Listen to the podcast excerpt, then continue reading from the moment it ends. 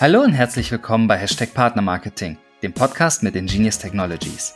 Diesmal geht es um Private Networks im Partnermarketing. Von der Entscheidung über den Setup bis hin zum Livegang. Mein Name ist Tobias Rast und das ist heute mein Gast. Nach dem Studium ging sie direkt ins Online-Marketing, denn da konnte sie Erfolge messen. Heute ist sie Senior Specialist Affiliate Marketing bei Artefakt, betreut dort verschiedene Kunden und ist so genau richtig in dieser Position. Denn sie mag die Vielfältigkeit. Einerseits das Analytische und die Arbeit mit Zahlen und andererseits, dass man immer mal mit Menschen zu tun hat, auf Events ist, diskutiert oder sich auch mal etwas ausdenken muss. Ich freue mich. Herzlich willkommen, Anja Heinecke. Vielen Dank für die Vorstellung. Ich freue mich hier zu sein. Du hast dich ja sehr intensiv mit dem Thema Private Networks befasst. Du hast schon ein, Aus, äh, ein White Paper veröffentlicht ähm, über die Auswahl von Private Networks und du arbeitest sogar an einem zweiten White Paper zum Thema Private Networks. Da bist du also voll der Profi und deswegen freue ich mich, dass du heute äh, diese Insights ein bisschen mit uns teilst. Ja, ich freue mich drauf. Was ist denn ein Private Network im Partnermarketing? Warum richtet man sich als Shop so etwas ein? Genau, also als Private Network wird im Prinzip ähm, das Gegenstück zu einem öffentlichen bezeichnet. Das ist ja ganz natürlich. Öffentlich, privat. Ähm, das, die öffentlichen Netzwerke sind sozusagen die, die übergreifen, jeder kann sich dort bewerben, jeder Partner, jeder Advertiser kann sich dort anmelden und hat dann Zugriff auf alle dort, dort verfügbaren Publisher. Ähm, bei einem Private ist das Ganze anders. Also im Prinzip die Technik, die dahinter steht, ist meist gar nicht so offensichtlich, sondern die Plattform ist auf den Advertiser gebrandet und jeder Publisher muss sich halt ähm, einzeln nur für dieses, nur für diesen einen Kunden bei dem Netzwerk äh, anmelden. Also es ist wirklich nur dieser eine Kunde. Und ähm, die Vorteile sind tatsächlich, das sind auch die Gründe, die äh, meistens als der Hauptgrund bezeichnet werden, sind tatsächlich auch Kostengründe weil im öffentlichen Netzwerk ist ja meistens äh, eine, eine variable Vergütung anhand der ausgeschütteten Publisher-Provision.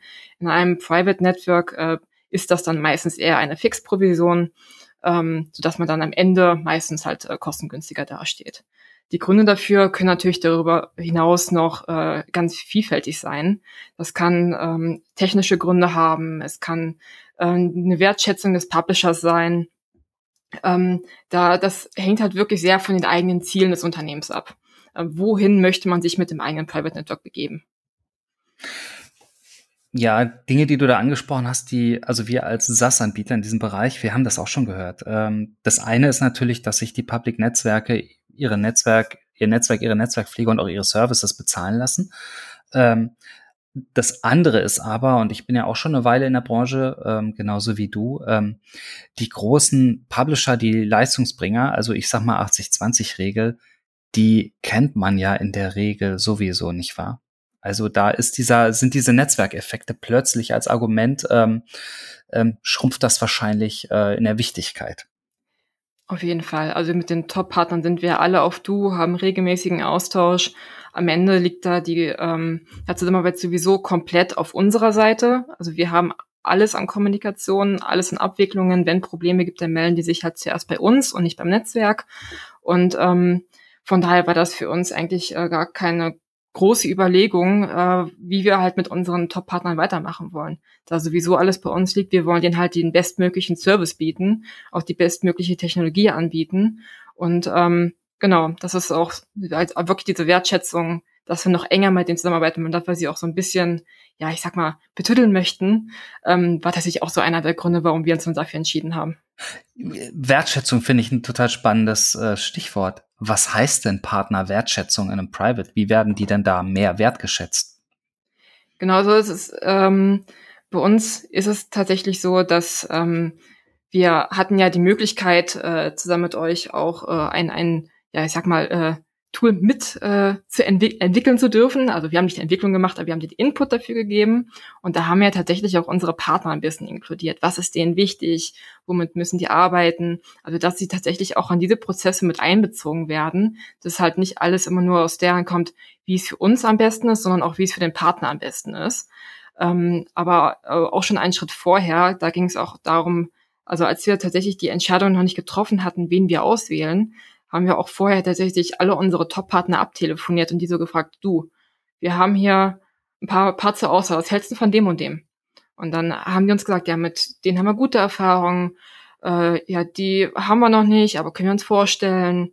Und ähm, dann auch beim Aufsetzen selber. Wir sind auch frühzeitig auf die Partner zugegangen, haben alle technische, technischen Voraussetzungen geklärt, haben die dann ja auch teilweise direkt äh, dann zu euch geschickt, ähm, um dann mögliche Probleme zu, ähm, zu lösen. Und ähm, ja, tatsächlich ist halt das, das Echo, was wir bisher von den Partnern da auch bekommen, sehr, sehr positiv. Also bisher hat tatsächlich niemand wirklich was zu beklagen. Alles läuft super. Ähm, genau, und man sieht es auch in den Zahlen. Äh, tatsächlich äh, läuft es bei allen sehr positiv weiter. Das freut mich zu hören. Ähm, ganz kurz für die Zuhörer. Ähm, Artefakt und Ingenious Technologies haben einen gemeinsamen Kunden und sie haben auch ein äh, Feature gemeinsam entwickelt ähm, oder sehr, sehr eng zusammengearbeitet. Also entwickelt haben wir es natürlich äh, auf unserer Technologie. Ähm, das Feature Conversion Requests. Dazu habe ich übrigens auch einen Podcast mit Martin Heimann aufgenommen, den Anja äh, ja auch kennt. Sie hat es schon, schon verraten. Wir haben alle zusammen gesprochen. Aber zurück zu unserem Thema. Wie läuft denn so ein Entscheidungsprozess für ein Private Network? Ja, also das hängt äh, auch ein bisschen von der Größe des Advertisers ab und vor allem auch so ein bisschen ähm, was sind die internen Einkaufsrichtlinien. Da ist natürlich auch der ganze Einkauf mit involviert. Ähm, das kann dann halt dementsprechend etwas umfangreicher sein oder auch eine ganz schnelle Sache sein. In unserem Fall war es tatsächlich relativ umfangreich. Ähm, aber zu Beginn ist auf jeden Fall immer die Frage, was wollen wir erreichen? Denn anhand dieser Zielsetzung, die, die man sich selber setzt, wird dann halt auch ähm, der ganze Kriterienkatalog äh, aufgebaut, den man äh, da vorbereitet. Also im Prinzip, wir hatten damals einen Katalog von, lass es 100 Fragen sein, ähm, äh, vorbereitet. Der hat über die verschiedenen Kategorien, über Reporting-Möglichkeiten, das Interface Werbemittel, aber vor allem auch Technologie, ähm, das den ganzen Abrechnungsprozess, auch Publisher, ähm, alle möglichen Sachen abgefragt haben, die halt für uns auf jeden Fall unbedingt äh, erfüllt sein müssen oder beziehungsweise wir haben halt nicht nur entschieden, ja, das ist erfüllt, das nicht, sondern auch äh, haben da auch eine Gewichtung hintergesetzt, äh, wie gut ist es erfüllt oder wie gut ist es nicht erfüllt. Ähm, bei die ja. ganz kurze Zwischenfrage. Ziele sind super wichtig, Gewichtung auch. Habt ihr auch bei den Zielen eine Gewichtung gemacht, zu sagen, okay, das sind Punkte, die sind mir wichtig und das ist so, ja, das ist auch okay oder das ist nice to have? Tatsächlich ja. Also unser, einer unserer Hauptgründe war tatsächlich halt neben der Publisher-Wertschätzung, über die wir gerade schon gesprochen hatten, auch das ganze Thema Technologie. Wir wollten da einfach für die Zukunft gewappnet sein. Wir wollten die Möglichkeit haben, da eventuell auch noch zusätzliche Sachen integrieren zu können, ähm, einfach zukunftssicher zu sein. Deswegen, ich glaube, Technologie war auch der am größten gewichtete Punkt. Ähm, ganz dicht gefolgt auch von den Publishern ähm, so Sachen, die dann halt für uns gut sind, aber halt nicht so wichtig, waren jetzt zum Beispiel also, also Werbemittel. Also es ist ja kein Geheimnis, dass das meiste läuft über Textlinks im Affiliate Marketing. Logos ja. sollen auch noch ganz beliebt sein, habe ich ja, gehört. Ja, habe ich auch gehört. Oder auch Feeds. Feeds sollen auch ganz wichtig sein. Genau. Und ähm, also die sind natürlich schon wichtig, aber halt nicht so wichtig, wie es in Technologie ist. Oder zum Beispiel auch Abrech Abrechnungsprozesse. Und äh, dementsprechend haben wir das dann auch äh, aufgebaut. Also erstmal diese Kategorien und dann jede einzelne Frage nochmal in der Kategorie, um dann halt auch wirklich äh, anhand dessen einen, auch wirklich ein, ein, eine objektive Entscheidung treffen zu können. Ähm, wenn man solche Entscheidungsprozesse fällt, da gibt's ja auch so verschiedene Szenarien, oder? So, also ob man sagt Private Only oder äh, Private und Public, also gerne Hybrid genannt. Kannst du dazu ein bisschen was erzählen? Genau, also ähm, also im Prinzip gibt es ja übergreifend diese drei Modelle, nur Private, nur Public oder halt Hybrid. Ähm, meistens ist es ja so, dass ein Partnerprogramm in einem öffentlichen Netzwerk startet, einfach um erstmal auch einfach starten zu können, auch einfach an äh, eine große Publisher-Basis ranzukommen und erst mit der Zeit, ähm, wenn man dann sozusagen sein Programm etabliert hat, seine festen Partner, mit denen man gut zusammenarbeitet, dann switcht man häufig in das äh, Hybridmodell, wenn man nicht sogar komplett umziehen möchte, aber das Hybridmodell hat halt auch gewisse Vorteile.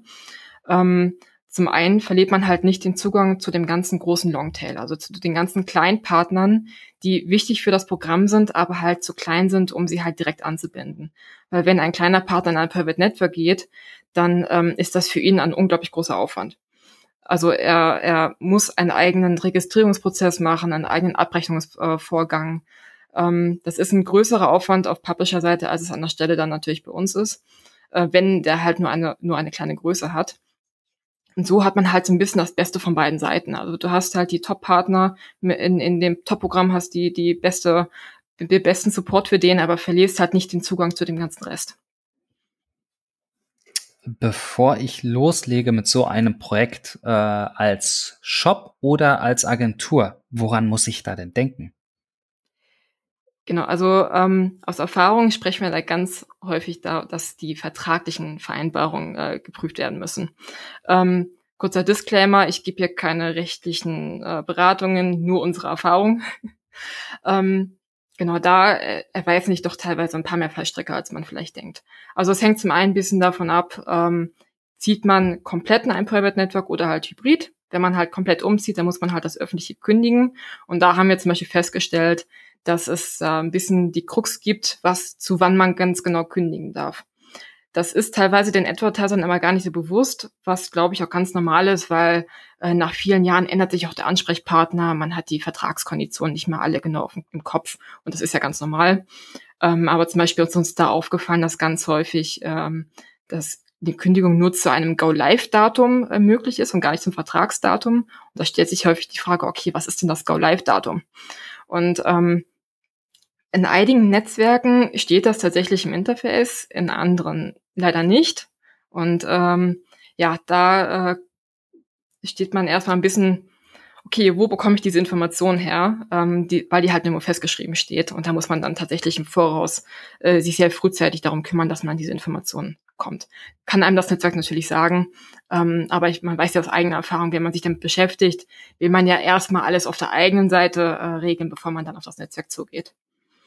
Ähm, Im Hybridmodell ist das, ähm, sind da auch ein paar Vertragssachen, die man beachten muss. Ähm, vor allem an der Stelle, wenn es um das Thema Exklusivität geht.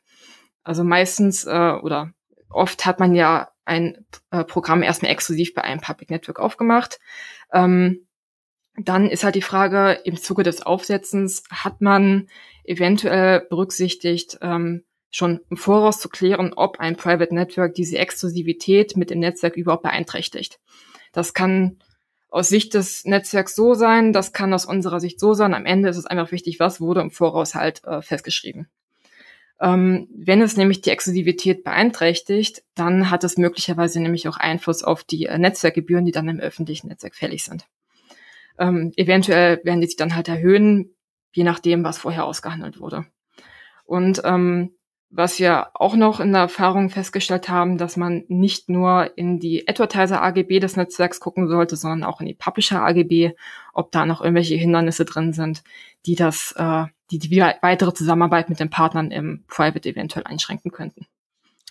Ich kenne diese Diskussion gerade um Exklusivitäten gut. Ich weiß auch, dass da hier und da mal Klauseln drin stehen. Ich weiß aber auch ähm, von Anwälten oder auch sogar von ähm, von Leuten auf Netzwerkseite, äh, auch von ehemaligen Netzwerkmanagern, und zwar äh, von mehr als einem Netzwerk, ähm, dass sie genau wissen, dass ähm, diese Klauseln, dass, äh, wenn man sie durchklagen würde, dass sie gar nicht so standhalten würden, weil du darfst ja nicht jemanden, gerade wenn du keinen Vertrag mehr hast, jemand anders verbieten, in der Zukunft miteinander Geschäft zu machen.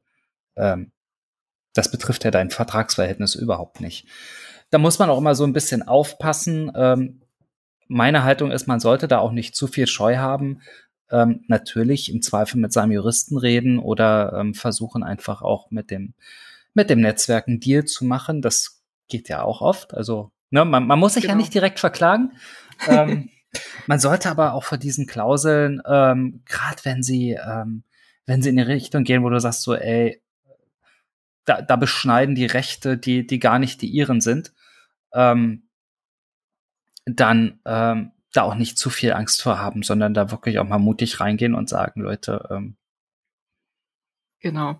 Also Kommunikation ist da das A und O. Also wir empfehlen auch immer äh, frühzeitig äh, die Rechtsabteilung mit dazu zu holen, dass sie das alles genau prüfen. Ähm, gerade auch aus den Gründen, die du gerade gesagt hast. Und ähm, genau, immer das gemeinsame Gespräch zu suchen. Ja. Also wir hatten diese Diskussion, ich hatte sie, glaube ich, in einem Podcast auch mit Dennis Petersen. Also wir waren beide der Meinung, die sind eh ungültig, diese Klauseln, aber wie gesagt. Der, derjenige, der sich dann damit beschäftigt und dessen Vertrag das ist, der muss das natürlich selber entscheiden. Äh, bei den Anbietern von den Private Networks, ähm, wie finde ich denn einen passenden Anbieter? Genau, also wir hatten ja ähm, zuvor gesprochen von den ganzen Kriterien, die wir halt äh, festgelegt haben. Im Prinzip haben wir diesen Fragenkatalog dann an alle relevanten Partner, also alle relevanten äh, Netzwerkanbieter äh, geschickt, die uns in den Sinn gekommen sind ähm, und haben das sozusagen ein bisschen mehrstufig aufgebaut. Also zuerst hatten wir halt äh, die, die Antworten auf diese Fragen eingeholt und anhand dessen eine kleinere, eine kleinere äh, Auswahl von denen, die uns gut gefallen haben, dann auch in ein persönliches Gespräch eingeladen. Beziehungsweise ich, ich äh, man kann es auch Pitch nennen. Wir haben äh, euch da ja ein bisschen auf den äh, Hot Seat gesetzt und euch äh, im Detail ausgefragt. Genau, ich denke, du hast da noch gute Erinnerungen dran. Ähm, ja, auch hier, das wissen die Zuhörer natürlich nicht. Äh, wir waren beide, ähm, beide Teil dieser Meetings. Nicht alleine, aber äh, waren damit bei. Ich, äh, ich muss sagen, ich fand es gar nicht so heiß. Also es ist immer ein bisschen heiß, weil als Anbieter hast du manchmal das Gefühl, verglichen zu werden. Und du weißt immer nicht, der andere, was vergleicht der denn genau und was nimmt er wie wahr? Eigentlich ist es eher die Wahrnehmung. Und, und was mir eigentlich eher wichtig ist immer, also was so mein Ansatz ist, ist so, ähm, welche Themen haben wir denn? Was ist wirklich wichtig? Also, ne, da haben wir vorhin gesprochen, es gibt eine ganze Liste, Listen an Kriterien, aber was ist denn wirklich wichtig? Was ist businesskritisch? Ähm, und warum? Ähm, und was lösen wir davon wie? Und dann ist man, gerade wenn sich beide Seiten auskennen, auf einer wunderbar fachlichen Diskussion oder Diskussionsebene, die auch durchaus Spaß macht. Ähm, das heißt, es hat so aus meiner Sicht oder aus Anbietersicht, das hat immer so, so, so, so, so beide Dimensionen. Und ähm, diese, diese zweite Dimension, ich fand die total angenehm in unserem Gespräch. Ich mag die aber auch selber total, weil ähm, da kann man halt was machen, da, da kann man was gestalten oder auch schon drüber reden, wie man was gestaltet äh, und wie man was bewegt. Und eigentlich ist das was Gutes und eigentlich macht das Spaß. Ja, also uns hat es auch sehr viel Spaß gemacht. Tatsächlich, äh, die ganze Woche hat uns das Spaß gemacht. Also an sich ist es ja kein Geheimnis, dass man da natürlich äh, verglichen wird. ähm, das war an der Stelle ja ein bisschen, äh, bisschen klar. Ähm, aber äh, ja, also im Prinzip, wir hatten euch ja auch ein paar Aufgaben gegeben für dieses Gespräch aufgrund dessen, was für uns wichtig war, wie jetzt zum Beispiel diese technischen Themen. Ähm, aus meiner operativen äh, Brille an der Stelle war es natürlich auch, wie gewisse Prozesse im Interface gemacht werden. Das habt ihr uns gezeigt. Ähm, aber noch diverse andere auch Themen, die natürlich für die sind. Ich glaube, du sagst hier was ganz Wichtiges. Also wir sind ins Gespräch gegangen, haben uns über konkrete Themen ausgearbeitet und damit umgeht man aus meiner Sicht eine ganz große Falle, die ich immer mal wieder in Pitches und Vergleichen sehe, weil ganz oft gibt es so diese Vergleiche, da wird eine Tabelle rumgeschickt und dann sagt man da ja, nein, grün, rot und dann kann man das natürlich wunderbar pivotieren und auswerten in Excel, das ist voll schön, aber man verliert dabei das Wesentliche aus meiner Sicht, nämlich diesen Blick auf ähm, was ist mir wirklich wichtig, wie funktioniert das genau und wie wird dieses Problem gelöst? Und was bedeutet das, weil manchmal hat man halt nicht 100 Prozent, ähm, was einfach daran liegt, dass eigene Arbeitsweisen, eigene Toollandschaften, ähm, Dinge, die durch das eigene Produkt gegeben sind, ähm, durch eigene Technologien und so weiter, ähm, halt irgendwie kompatibel gemacht werden müssen. Mit der Software vom Anbieter und manchmal, manchmal sind Dinge einfach, wie sie sind und sind gegeben. Also das, das liegt denn gar nicht daran, der eine ist besser oder passt mehr oder nicht, sondern es ist einfach so.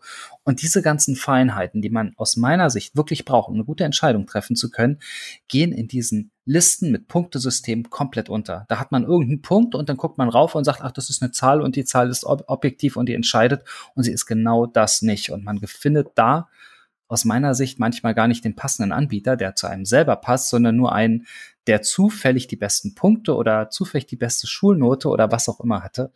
Ähm, Finde ich deswegen einen ganz wichtigen Punkt. Ja, also wir haben auch immer versucht, das auf beiden Ebenen zu betrachten. Also auf der einen Seite hatten wir halt die Zahlen, wir hatten halt die objektive Einschätzung. Wir haben ja tatsächlich auch ähm, dann in der Gruppe von allen Teilnehmern auf unserer Seite, wir sind durch jeden Punkt auf unserer Liste gegangen, haben diesen durchgesprochen, was denkt ihr, haben dann die Punkte auch wirklich diskutiert, um dann noch einen Konsens zu finden, gerade auch in Bezug, Bezug auf das, was wir für den Kunden halt gesucht haben. Ähm, auf der anderen Seite war es natürlich auch so ein bisschen eine Gefühlssache, wie wir halt dann am Ende einfach innerhalb dieses Termins miteinander umgegangen sind. Ähm, ich meine, das, ich, ich, ich kann das nur bestätigen, dass das mit euch ein wirklich sehr angenehmes Gespräch war, auch ein sehr spannendes Gespräch. Wir haben viele Diskussionen geführt. Wir sind ja auch zeitlich überhaupt nicht durchgekommen, was ja auch vollkommen in Ordnung war, weil wir uns einfach so in diesen äh, Diskussionen vertieft haben und ähm, ja, hat ja am Ende auch nicht geschadet. Äh, ich wollte gerade sagen, ja, das war auch ein Punkt. Ich habe auch gedacht, das war so, ich habe also erstmal kann ich das zurückgeben. Ähm, auch mir hat es großen Spaß gemacht. Das zweite ist, war tatsächlich dieser Punkt so, mache ich jetzt hier den harten Timekeeper oder lass uns doch einfach mal austauschen und sprechen und einfach in Kauf nehmen, dass irgendein Punkt auf der Checkliste vielleicht nicht so 120-prozentig bearbeitet ist, aber wir bei den anderen Punkten wissen, nämlich gerade bei denen, die wichtig sind, ähm, wo stehen wir denn da? Das ist übrigens auch was, was ich wirklich, ich glaube, wir haben es schon ein paar Mal gesagt, deswegen nur im, im kurzen Satz, dieses, was ist, wünscht dir was und was ist das Wesentliche, dass das aus meiner Sicht eine ganz wichtige Unterscheidung ist und aus meiner Sicht ist wesentlich, was businesskritisch ist. Ähm, im Zweifel sind das Tracking und Billing-Prozesse. Dem stimme ich zu. Und ähm, grundsätzlich, was man dabei ja auch nicht vergessen darf, also wir reden, wenn wir von Partnern reden, bei uns meistens von den Publishern, aber ähm, Partner sind ja auch unsere Netzwerkanbieter. Und deswegen war es halt für uns auf, einfach auch wichtig, auch auf der Netzwerkseite, also auf der Technikseite, einen zuverlässigen und vertrauenswürdigen Partner zu haben, mit dem man wirklich äh, alles, alles ausdiskutieren kann ich merke das als Dienstleister auch. Also es gibt manchmal so ganz komisch, so unausgesprochen, so in diesen Prozessen, so dieses, es finden sich manchmal zwei Firmen, die auch zueinander passen oder, oder Kooperationspartner oder nenn's wie du willst.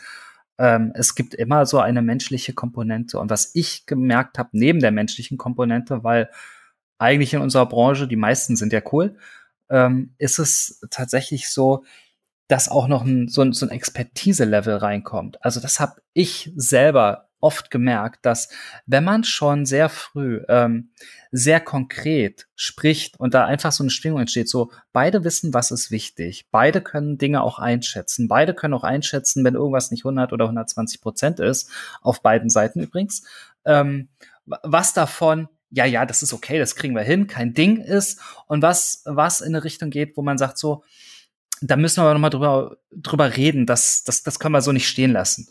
Ähm, und das ist was, das finde ich super wichtig.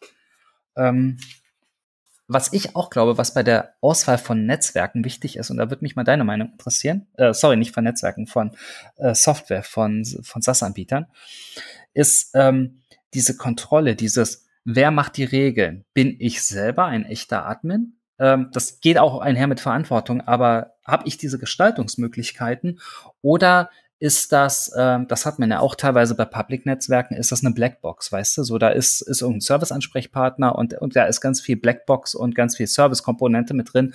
Und dieses, ähm, was sind die Regeln für Tracking, Attribution, Auszahlung und so weiter, äh, Partnermanagement vermischen sich dann mit den technologischen äh, Geschichten. Und wie gesagt, ich glaube, dass man echter Admin ist, ist auch wirklich wichtig.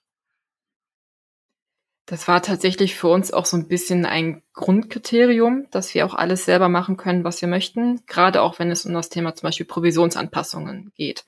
Also wir arbeiten ja sehr viel mit CPO-Erhöhungen und ähm, dass wir das einfach selbst äh, timen können, alles selber einstellen können, das ist war für uns einfach ein absolutes ausschlaggebendes Kriterium, was sowieso erfüllt sein muss. Ähm, aber auch darüber hinaus, also das ist ja auch so ein bisschen das Pro-Argument für eine Private-Lösung, dass man halt die ganzen Freiheiten an der Stelle hat. Das schlägt sich ja an der Stelle dann auch wieder im, im Preis wieder. Ne? Wir haben es anfangs kurz gesagt, dass ähm, Public halt bisschen teurer ist aufgrund der variablen Vergütung und ein Private nicht, weil man stattdessen halt auf dem Private, klar, man hat mehr manuellen Aufwand, weil man mehr Prozesse selber macht, aber halt auch diese Freiheiten hat. Und ähm, das war für uns auf jeden Fall ein Minimumkriterium überhaupt. wo, wo wir gerade darüber reden, was sind denn so, so Features oder Funktionen, die, die aus deiner Sicht wichtig sind? Genau, also wie gesagt, die, das, die, die Freiheit über die äh, Provisionserhöhungen war sehr, sehr wichtig. Ähm, dass man äh, auch die Aktionen vernünftig äh, kommunizieren kann. Also wir schreiben jede Woche Newsletter, äh, wir haben regelmäßig neue Aktionen. Die müssen natürlich alle auch über die technischen Anbind äh, Anbindungen zum Partner gelangen. Der muss darauf gut zugreifen können. Ähm, wir äh, aufgrund der Größe des Kunden äh, werden natürlich auch mal regelmäßig mit Nachbuchungsanfragen konfrontiert. Da war es uns halt auch äh, ein großes Anliegen, dass wir das Thema Nachbuchungen äh, nochmal ähm, genau bei, mit euch dann äh, nochmal wirklich angehen, um da einen guten Prozess aufzusetzen, der halt auch für unsere Partner und für uns komfortabel ist. Und ähm, ja, also wirklich so, so operative Tätigkeiten, die man äh, halt einfach bequem machen muss. Das ist ganz spannend, was du sagst, weil ich hatte mir vorher selber überlegt, was, was würde ich wichtig finden oder ich hatte ja auch schon ein, zwei Projekte durch und dann auch, ne, es geht ja nicht nur um die Auswahl, sondern dann um wie arbeitet man denn später wirklich, ähm, wenn man dieses Wissen hat. Und bei mir ist sind es noch so ein paar andere Punkte, die da ganz wichtig sind. Also bei mir ist es ganz, ganz vorne das Thema Tracking und Tracking-Qualität. Und ich weiß, das ist so ein Punkt. Ähm, es gibt immer mal wieder die Haltung von, von, von einzelnen Shops in der Branche, die sagen, wenn ich weniger tracke, muss ich weniger bezahlen. Ich weiß aber, dass dieses ganze System, diese ganze CPU-Vergütung und auch äh, das Partner ähm, als Firma wirklich professionell arbeiten und bestehen können, das steht und fällt mit mit der Tracking-Qualität und mit der Genauigkeit, weil nämlich ähm, darauf werden, auf diesen Zahlen werden kommerzielle Entscheidungen getroffen ähm, auf allen Seiten und deswegen ist das so essentiell. Und ob man sich über die Provisionshöhe, den Bonus oder irgendwelche Commercials noch noch diskutiert, das ist ganz was anderes. Aber es geht wirklich erstmal um die Tracking-Qualität. Genau, da, da habe ich es gerade ein bisschen sehr aus der operativen Brille betrachtet. Äh, schon unter der Voraussetzung, das haben wir ja alle schon gemacht, das läuft das schon. Bei dem stimme ich natürlich vollkommen zu. Also Tracking-Qualität ist natürlich das A und O äh, das, das, genau. das muss funktionieren. Und da auch immer so ein bisschen rein, so, dass man, äh, dass das Tracking, dass es eine Customer Journey bildet, dass man dann später Attributionsregeln äh, raufsetzen kann. Nicht muss, aber kann. Ähm, ich merke, dass gerade so Themen wie Linkless Tracking und Bounceless Tracking immer wichtiger werden. Äh, das war vor ein, zwei Jahren noch nicht so, aber gerade wird es das. Ähm, dass man Cross-Device oder, oder Prozessschritte tracken kann. Und äh, da, da sind wir wieder äh, bei, beisammen, ähm, Vergütungsstrukturen, dass ich alles vergüten kann und möglichst automatisiert vergüten kann, was ich möchte. Und vielleicht sogar auch noch ähm, irgendwelche Bonus- oder, oder Provisionsstaffeln oder sowas automatisieren kann. Ähm, und spannenderweise ist dieser Partnermanagement-Teil aus meiner Sicht gar nicht so wichtig. Also der muss auch da sein, der muss funktionieren, der muss gut bedienbar sein. Aber ähm, das ist es dann. Also das ist so ein, so ein, so ein, so ein Housekeeping-Feature, das sollte da sein.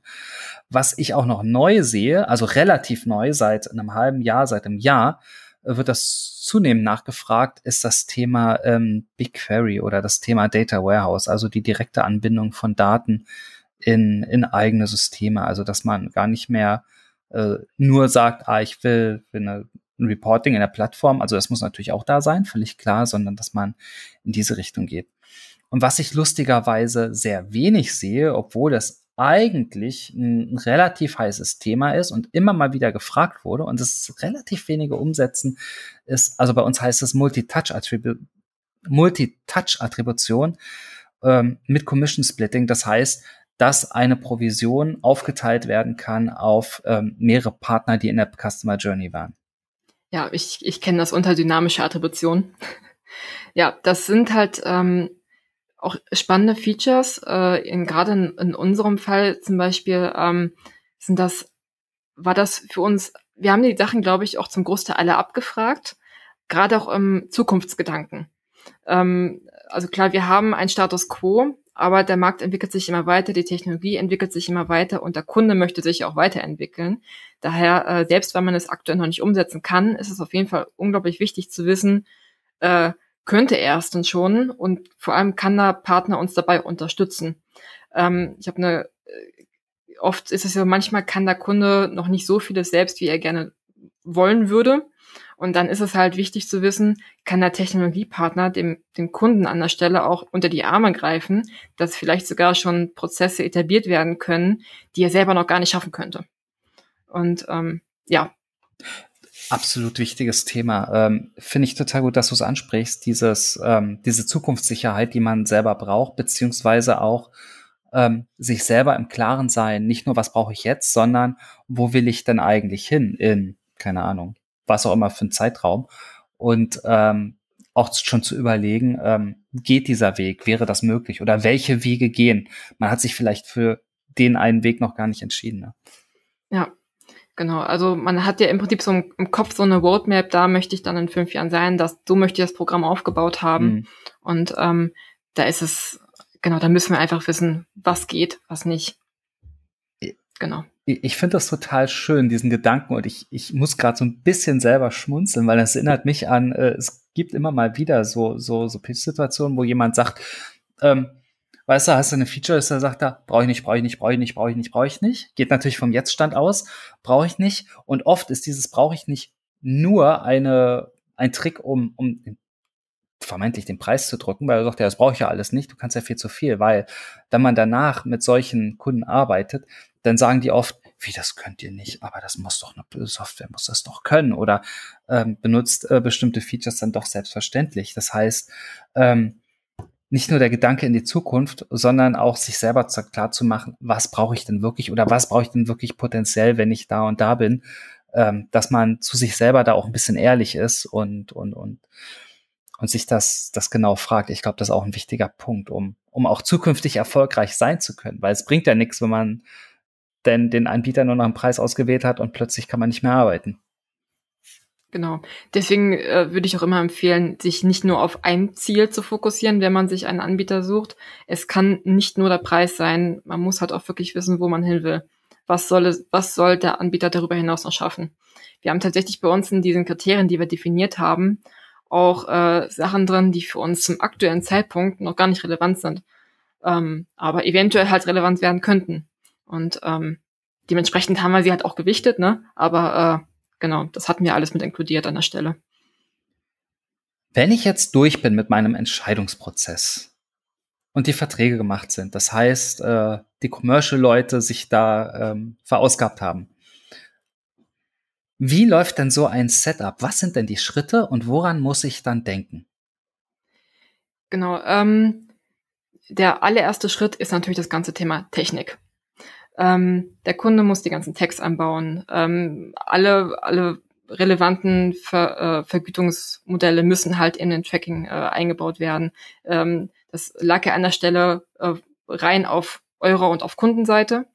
Ähm, bei mir aus operativer Sicht kam dann an der Stelle natürlich das ganze Thema Aufsetzen dazu. Also wir haben die, das ganze Netzwerk mit den Inhalten befüllt, mit den Werbemitteln, mit, den mit den Links. Wir haben ähm, schon mal die, die äh, Partner ähm, selbst angelegt, wir Texte. Ähm, was man bei Privates auch bedenken muss, äh, auch ist auch noch ein rechtliches Thema tatsächlich, ähm, was einige vielleicht nicht sofort auf dem Schirm haben. Ähm, in einem Public Network ähm, sind ja die Partner alle bereits über das über die Netzwerk-Datenschutzerklärung abgedeckt. Ähm, das ist in einem Private eben nicht so, weil an der Stelle ja die Daten sozusagen uns als Kunde gehören. Ähm, daher muss halt natürlich äh, zusätzlich der Kunde selber sowohl Impressum als auch eine Datenschutzerklärung hinterlegen. Ähm, genau das äh, natürlich alles dann auf der rechtlichen Seite. Und ähm, was wir auf unserer Seite dann noch äh, gemacht haben, beziehungsweise was den dann machen muss, äh, auch, wir hatten es Anfang schon mal ganz kurz darüber gesprochen, auf die Partner zu gehen. Denen sagen, okay, ähm, wir setzen jetzt auf, was benötigt ihr von uns? Was müssen wir für euch abklären? Müssen wir Kontakte herstellen? Habt ihr schon äh, die Verbindung irgend, durch, durch irgendeinen anderen Kunden zum Beispiel und könnt das einfach übertragen? Braucht ihr noch mehr Informationen? Und auch ähm, an der Stelle mit den Partnern absprechen, wann genau könnt ihr umziehen? Und äh, da auch große Empfehlungen, wenn man sich das in der Timeline anguckt, möglichst vermeiden, die Hype Seasons natürlich zu vermeiden. Wir reden ja gerade von Black Friday, wir reden von Weihnachten. Ähm, für Travel-Kunden ist es natürlich der ganze, äh, der ganze Sommer zum Beispiel ähm, oder, oder Frühbucher. Ähm, möglichst diese, diese Peak Seasons äh, vermeiden, um dann wirklich in dem Zeitpunkt die, die Partner umzuziehen. Da kann vieles schiefgehen. Lustigerweise äh, haben wir das nicht beachtet letztes Jahr und haben es trotzdem einfach äh, zu Weihnachten gemacht. Hat aber funktioniert. Keine Probleme. Timing ist es. Ähm, wow, das ist eine ganze Menge Dinge. Ähm, das heißt, einmal ist es das ganze, ganze Setup-Thema äh, technologisch. Also ähm, Technik heißt aus meiner Sicht eigentlich zwei Dinge, ähm, Plattform und Tracking und gegebenenfalls noch die ganzen Schnittstellen zur, zur Validierung, wenn man das automatisieren möchte. Und dann gibt es ganz, ganz viel Themen rund um Konfiguration. Wir haben ja gerade gesagt, wenn man selber der Admin ist, darf man auch selber die Regeln machen. Also man darf selber die Autobestätigungszeit bestimmen oder ob man sie überhaupt einstellt. Ich wollte gerade äh, sagen, am besten gar nicht. Oder am besten gar nicht, genau. Ähm, und äh, welche Klickfilter es gibt, äh, welche welche Rollen, wie lang muss das Passwort zur Plattform sein und so weiter. Die ganzen Legal-Geschichten hast du gesagt, äh, super wichtig. Es gibt, muss natürlich Terms and Conditions geben und da muss man natürlich überall auch überlegen, was, was schreibe ich denn da rein. Ähm, ganzen Inhalte, Commercials wie äh, Modelle und ähm, haben wir jetzt noch nicht drüber gesprochen, weil das schiebt man gerne nach hinten, weil wenn es erstmal tracked ist, okay, und dann kümmert man sich später ums Billing, aber auch das sollte man natürlich im, im Kopf haben. All das sind natürlich äh, Dinge, die direkt an der Plattform sind, ähm, die, die man direkt mit dem Anbieter aufsetzt. Ähm, was sind denn unternehmensinterne Prozesse, die da noch passen müssen? Genau, also ähm, unternehmensintern muss natürlich äh, technik, technikseitig auch ein bisschen was passieren.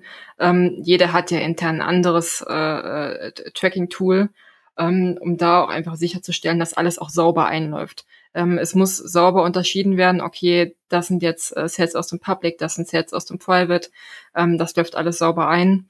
Ähm, dann stellt sich dann an der Stelle auch die Frage, wird das Private Network als Konsolidierungstool verwendet? Also wird sozusagen sowohl das Public als auch das Private über das Private abgewickelt, sodass dann auch die, Pri äh, die Public-Zahlen im Private sichtbar sind. Das ist dann halt auch, dann in dem Fall ist es dann halt auch meistens die Cookie-Weiche, ne? Ähm, auch in dem Fall, selbst wenn es dann im Private ankommt, läuft es dann im internen Tool trotzdem sauber zwischen Public und äh, sauber auf die Partner aufgesplittet an. Also das, da sehe ich dann äh, auch ganz stark die, die technische Seite als Herausforderung. Ähm, so, so ein Setup ist ja auch immer eine Chance, oder? Weil man ja auch selber was gestalten kann und sich überlegen kann, wie man da äh, zukünftig ähm, arbeiten möchte. Und man darf ja komplett selber die, Regeln machen. Und ähm, das ist ja manchmal auch viel Arbeit und es geht ins Detail. Aber aus meiner Erfahrung wird das auch oft sehr, sehr dankbar angenommen, weil, wie gesagt, das ist eine Chance. Wie sind denn dazu deine Erfahrungen? Ähm, also, was mir an der ganzen Sache auch, was mir persönlich an der Sache auch ganz Spaß gemacht hat, sozusagen noch so eine andere Brille kennenzulernen. Gerade auch bei dieser ganzen Geschichte. Ihr seht ja viele Sachen eventuell ein bisschen anders als wir. Aber dazu haben wir halt auch zwei Standpunkte, die wir halt auch ausdiskutieren können. Und ähm, dass man halt, also wir spielen ja grundsätzlich immer erstmal wünscht dir was.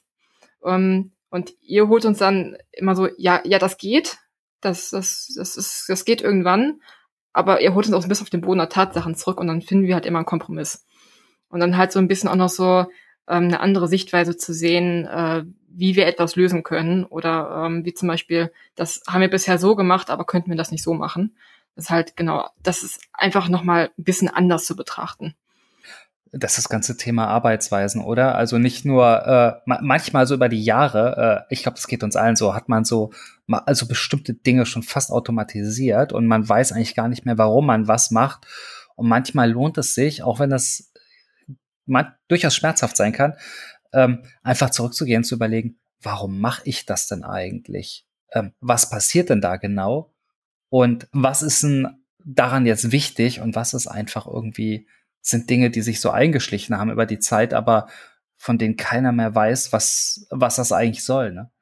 Ja, genau. Also man arbeitet ja irgendwann auch einfach über Jahre hinweg auf dem gleichen Kunden. Man hat diese Prozesse einfach im Blut. Die schüttelt man so aus dem Ärmel. Das, das macht man dann halt so. Aber da wirklich nochmal zu fragen, okay, ergibt es so Sinn? Ähm, deswegen mag ich halt das Betteln an der Stelle mit euch. Ich möchte noch mal so ein bisschen zurück zum Projekt. Ähm, was sind denn Parameter, äh, die so ein Projekt oder ein Setup-Projekt erfolgreich machen? Ähm, am Ende ist es für uns immer die Stimmung der Partner. Ähm, ist das Projekt erfolgreich, wenn die Partner am Ende zufrieden sind mit dem, was wir da leisten? Ähm, aber auch, ob unsere Ziele halt erfüllt sind. Wir hatten zwischendurch schon ein bisschen von, vom Thema Tracking-Qualität gesprochen. Und ähm, wenn man da halt wirklich ein, eine deutliche Verbesserung sieht, dann äh, weiß man schon, okay, es hat sich gelohnt. Die, die Qualität ist besser, der Partner kriegt mehr von ab, der Partner hat eine Steigerung. Ähm, wenn halt die, die Stimmung äh, durchweg halt positiv ist, ähm, dann bin ich auch glücklich, sozusagen. Dann, dann äh, betrachte ich das Projekt auch als Erfolg für uns. Ich habe auch noch einen ganz anderen Aspekt äh, aus eigener Erfahrung und der ist, ähm, also der ist für dich wahrscheinlich selbstverständlich, aber ich, äh, ich glaube oder ich weiß, dass es sich lohnt, da immer mal darauf hinzuweisen, nämlich ähm, wenn man als Shop oder als Agentur so ein Projekt macht, äh, reserviert Ressourcen und Fokus.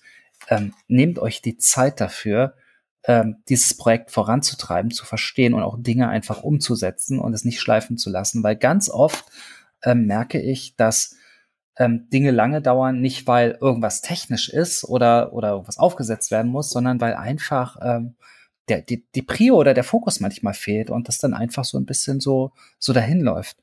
Und ein zweiter Punkt ist, ähm, nehmt euch Zeit für, äh, für Education, für Trainings, äh, die Plattform kennenzulernen und zu probieren. Ähm, und wir haben zum Beispiel eine, Learning, eine Lernplattform, ein LMS. Und ähm, aus meiner Sicht ist es echt sehr wertvoll, auch wenn man ein bisschen Zeit investieren muss, da einfach kurz, kurz äh, das Training zu machen. Und ich selber finde übrigens die Lernplattform schon Fortschritt, weil früher war es so, da mein ganzes Team in den Raum gesperrt für acht Stunden, so, sogar einen ganzen, ganzen Tag, so mit Reisekosten und allem. Und äh, ähm, dann waren alle acht Stunden in einem Raum gefangen. Und das hat man da ja nicht mehr. Da kann man ja Dinge asynchron machen. Also viel, viel besser so in den Alltag integrieren. Ja, ich glaube, wir haben zu Beginn unserer Zusammenarbeit auch mehrere Schulungstermine gehabt. Ich glaube, das waren auch so sechs bis acht Stunden. Das, das kommt schon mal lecker zu, locker zusammen, ne?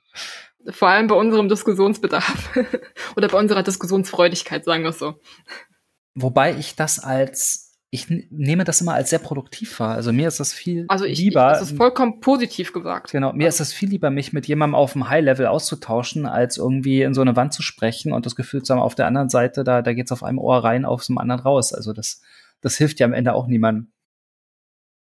Auf jeden Fall. Deswegen äh, alles positiv gemeint. Deswegen äh, also die, die auch, auch in der Schulung, genauso wie im Pitch, Diskussionen haben auf uns auf jeden Fall geholfen, sie haben uns weitergebracht. Und ähm, ja, also wie du schon meinst, am Anfang muss man halt die Zeit investieren, am, weil wir halt am Ende dadurch natürlich auch im manuellen Doing unglaublich viel Zeit sparen. Ähm, das ist ja auch so ein Grund, warum man äh, mit Private Networks äh, arbeiten möchte, um Prozesse zu automatisieren, ähm, ob komplett automatisch oder, oder teilautomatisch, Hauptsache, es wird effektiver. Wir haben mehr Zeit für das eigentliche Partnermarketing als äh, mit, mit Excel-Pflege zum Beispiel oder ähm, ja, äh, Pflege im, im Interface selber. Wann rede ich denn eigentlich mit meinen Partnern und was sage ich ihnen? Wenn es darum geht zum Umziehen oder wann genau? Genau, also Setup ist gemacht, äh, Projekt geht so dem Ende zu, alles alles in Sack und Tüten. Genau, also ähm, so früh, immer so früh wie möglich. Gerade auch, falls sie selber intern äh, noch technische Anforderungen haben. Also ich, bei uns, wir hatten, sind tatsächlich so früh auf die Partner zugegangen, da stand das Interface noch nicht mal. Einfach nur, um die darauf vorzubereiten, plant euch das auch zeitlich ein, plant euch frühzeitig diese IT-Ressourcen ein ähm, das ist natürlich auch ganz wichtig. Gerade wenn es darum geht, die müssen neue Sachen anbinden, müssen sie halt intern auch IT-Ressourcen sparen an der Stelle für uns, dass äh, sie die für uns haben. Ähm, genau, also das, das ist ja bei je, je nach Publisher-Modell geht das ja, geht's ein Umzug ja schneller als schneller als bei anderen. Also bei Gutscheinpartnern geht es ja alles relativ schnell. Ähm, in den meisten Fällen bei Cashback-Partnern ist da natürlich ein bisschen ein größeres System dahinter. Deswegen hatten wir dann tatsächlich auch ähm, frühzeitig vor allem die Cashback- und Loyalty-Partner kontaktiert, dass äh, die halt Bescheid wissen, dass sie darauf vorbereitet sind.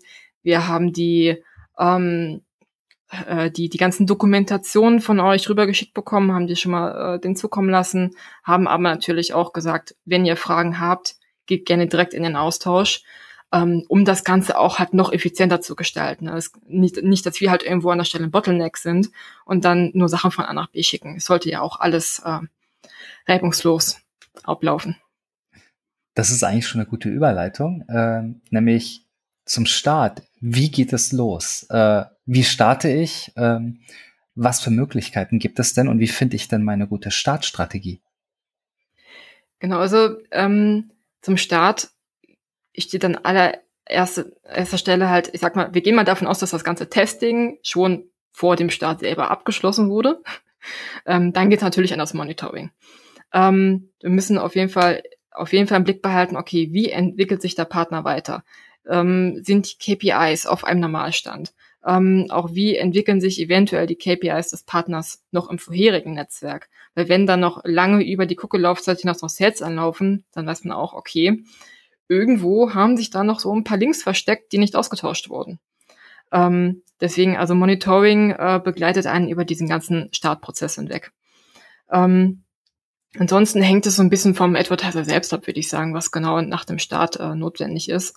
Also an sich äh, im, im für uns ist ja ein sehr großer Punkt das Thema Kampagnenplanung und die geht an sich natürlich so ein bisschen weiter wie bisher.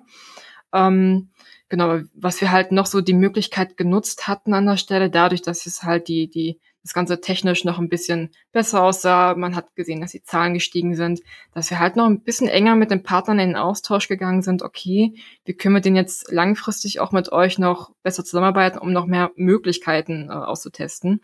Das sind jetzt zum Beispiel auch das Thema langfristige Zielvereinbarungen mit den Partnern, ähm, da man halt auch an der Stelle schon wirklich langfristig denken kann. Man weiß, es funktioniert. Ähm, genau, also so eine ganz pauschale Aussage über das Monitoring hinaus würde ich da, glaube ich, gar nicht treffen wollen da ist jeder Advertiser äh, anders aufgestellt. Das Monitoring finde ich spannend. Was muss ich denn im Blick behalten? Was sind denn da so die, die KPIs oder die, die Zahlen, Daten, Fakten und Entwicklung? Genau, also äh, ich habe vor allem an der Stelle die Conversion Rate im Auge behalten. Das würde ich immer empfehlen. Ähm, da sieht man ja auch ganz schnell, wenn was ausschlägt, irgendwas kann da nicht stimmen. ähm, also wenn, wenn die Conversion Rate zu hoch ist, dann fragt man sich, okay, ist, werden die Klicks nicht richtig getrackt oder funktioniert irgendwas nicht richtig? Oder halt, wenn es zu niedrig ist, dann wird ja logischerweise irgendwas dann mit dem Sale-Tracking an sich nicht stimmen. Ähm, kann natürlich auch eine normale Entwicklung sein, einfach durch eine bessere Tracking-Qualität. Kann man ja alles nicht ausschließen, aber muss natürlich im, im Blick behalten. Daher ist es halt auch auf jeden Fall empfehlenswert, ähm, dass man sich ein eigenes Dashboard eingerichtet hat. Diese Funktion haben ja die meisten Anbieter auch, dass man sich ein Dashboard einrichtet, dass man sich gleich die wichtigsten KPIs da drauf haut, ähm, um dann halt äh, die, diese KPIs direkt im Blick zu haben, wenn man sich einloggt zum Beispiel. Genau. Ähm, und das dann halt auch auf Partnerebene. Ne? Also das äh, kann natürlich auch für jeden Partner unterschiedlich sein. Am Ende ist es gar kein übergreifendes Problem, sondern nur ein Partnerproblem. Äh, Deswegen äh, genau vor allem, also ich gucke dann immer auf Sale und Umsatzentwicklung halt sowieso. Da es halt aber auch durch Saisonalitäten, Sale umsatztechnisch äh, auch einfach eine natürliche Entwicklung sein kann, gucke ich dann äh, halt eher auf die Conversion Rate. Wenn man jetzt zum Beispiel noch CPC-Partner hätte, könnte man auch noch auf äh, andere KPIs gucken, aber ich bin jetzt tatsächlich äh, erstmal nur von CPU ausgegangen. Genau. Und äh, wie integriere ich denn die ersten Partner? Also es gibt ja so, bei, bei großen professionellen Partnern gibt es ja so üblicherweise drei Dinge, die, die sie so haben. So Sub-IDs, ähm, mhm. Exporte, also manche auch API genannt, aber meistens sind das Exporte tatsächlich und manchmal sogar eigene Tracking-Tags oder Server-Callbacks oder äh, Webhooks nennen wir sie. Genau, also die ähm, meisten Gutscheinpartner benötigen ja an sich erstmal nur Zugriff auf, du nennst es Exporte, ich nenne es API, ähm, halt äh, zahlenmäßig, aber natürlich auch aktionsmäßig, dass halt die ganzen Aktionen automatisch auch rausgezogen werden und dann haben das an der Stelle schon die meisten. Ähm, klar, und die, die Sub-IDs, die du gerade schon genannt hast, natürlich gerade für die Cashbacker, teilweise auch andere Modelle, je nachdem, ob sie verschiedene ähm, Ad-Spaces haben ähm, klar, man kann ja die Ad-Spaces auch direkt äh, im, im Netzwerk mit, an, mit anlegen, sodass das halt von vornherein getrennt ist. Aber ähm, die können natürlich auch dann ihre, ihre verschiedenen Ad-Spaces über verschiedene Sub-IDs dann unterteilen. Ähm, klar, die, die Punkte auf jeden Fall.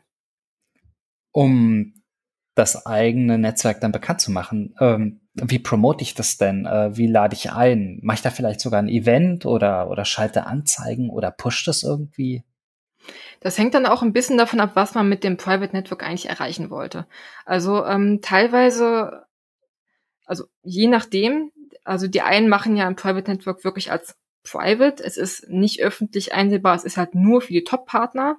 Sichtbar halt nur auf Einladung durchweg. Ähm, wenn man es dann halt äh, wirklich öffentlich machen möchte, sollte, also die, meisten haben das ja. Wenn man es nicht hat, sollte man das auf jeden Fall einrichten. Das ist eine eigene Partnerprogrammseite, auch auf der Homepage selber.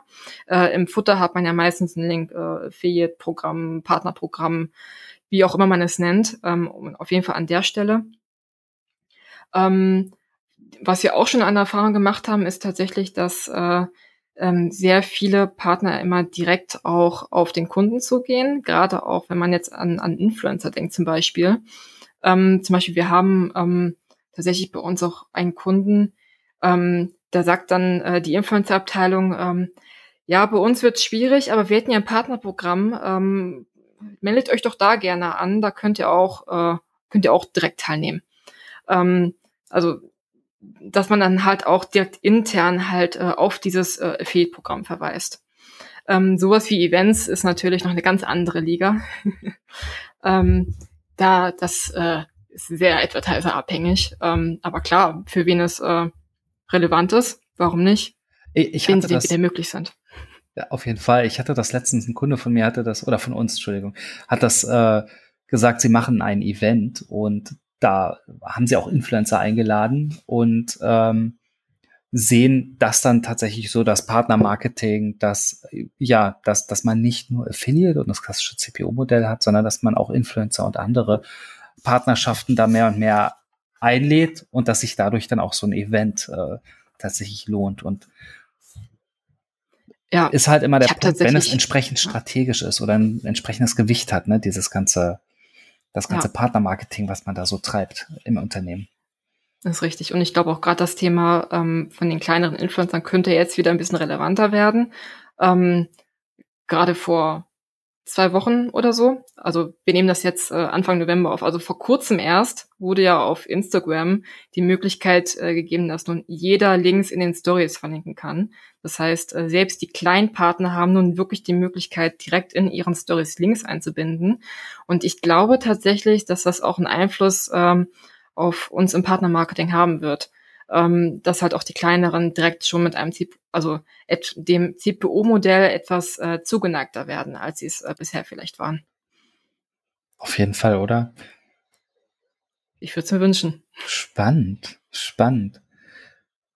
Sag mal, wir kommen so langsam zum Ende und am Ende sieht man immer so das Fazit, oder? Ähm, was sind denn so, so Learnings oder äh, Erfolge aus deiner Sicht?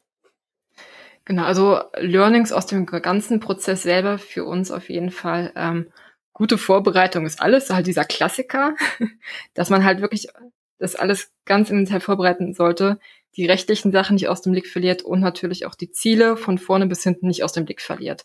Nicht einfach denken, okay, wir wollen das aus dem und dem Grund, sondern die auch komplett durchziehen, dass das halt am Ende auch wirklich erfüllt ist. Ähm, das so aus dem ganzen Prozess und ähm, ja, an Erfolgen. Also ich würde sagen, ähm, für uns in der Zusammenarbeit war das ganze Thema ein mega Erfolg. Wir haben eine unglaublich gute Tracking-Qualität hinbekommen. Die Partner sind zufrieden. Ähm, und wir haben ja auch noch viel vor mit dem Programm und wir wissen halt, äh, dass wir da einen zuverlässigen Partner gefunden haben, mit dem wir das Ganze umsetzen können. Und ähm, genau, freue mich an der Stelle einfach auf das, was noch kommt. Ich, ich freue mich übrigens auch. Äh Danke, danke. Ich freue mich auch. Äh, es ist auch als, aus Anbietersicht immer schön zu sehen ähm, oder als Tech-Anbieter, ähm, wenn Dinge sich entwickeln und wachsen und, und vorangehen. Auf jeden Fall. Ähm, ich würde dem gerne noch zufügen, ähm, Zeit und Fokus für Setup ist wichtig und vor allem die Verantwortung übernehmen für sein Ziel und, und, und wie gesagt, seine Ziele kennen und einschätzen können. Und ähm, klar, Expertise hilft, da immer ein bisschen zielgerichtet zu arbeiten. Und auch ganz wichtig, keine Angst vor Technik oder vor Technologie. Richtig. Muss man ja nicht selber machen, dazu hat man die ITler. Ja, ähm, das ist das eine. Das andere ist, man kann sich auch immer mal mit so ein bisschen mit Themen beschäftigen. Also es schadet ja nicht, so ein bisschen sich weiterzubilden. Und in dem Moment, wo man Dinge einschätzen kann, ähm, redet man auch ganz anders mit dem Techniker und äh, es funktioniert ja dann plötzlich auch. Oder man merkt ja dann, dass, dass Dinge anders funktionieren oder, genau. oder vorankommen. Also man ist ja nicht auf sich alleine gestellt an der Stelle. Von daher, äh, klar, Angst sollte man da auf keinen Fall haben. Wir helfen da immer gerne. Das ist übrigens äh, das nur am Rande, das ist so, so, so eine persönliche Mission von mir. Deswegen habe ich auch die, oder haben wir ja auch die Reihe Technologie erklärt in diesem Podcast. Ähm, einfach mal den Leuten immer so ein bisschen, bisschen mehr Infos zu geben und so, so die Scheu zu nehmen. Zum Abschluss haben wir die traditionelle Abschlussfrage äh, dieses Podcasts. Bitte vervollständige diesen Satz. Partnermarketing für mich ist. Ähm, in der Quintessenz schon teilweise das, was wir tun. Also im Prinzip, also ich nenne alle unsere Affiliates grundsätzlich Partner. Ähm, geht natürlich aber auch darüber hinaus. Ähm, es ist nicht mehr nur noch das reine CPO-Modell, es nimmt ganz neue Formen an und ähm, genau, sollte auf jeden Fall etwas sein, was wir in Zukunft äh, äh, nicht mehr silomäßig betrachten. Anja, vielen, vielen Dank für die, für die Einblicke. Es ist ein langer Podcast geworden. Ich finde, es hat sich gelohnt ja, vielen Dank für die Einladung. Ich, das hat sehr viel Spaß gemacht. Und äh, ja. Bis zum nächsten Mal. Ja, bis dann. Wenn es euch gefallen hat, ähm, empfehlt uns weiter, lasst uns ein Like da in eurer Podcast-App oder abonniert uns. Bis bald.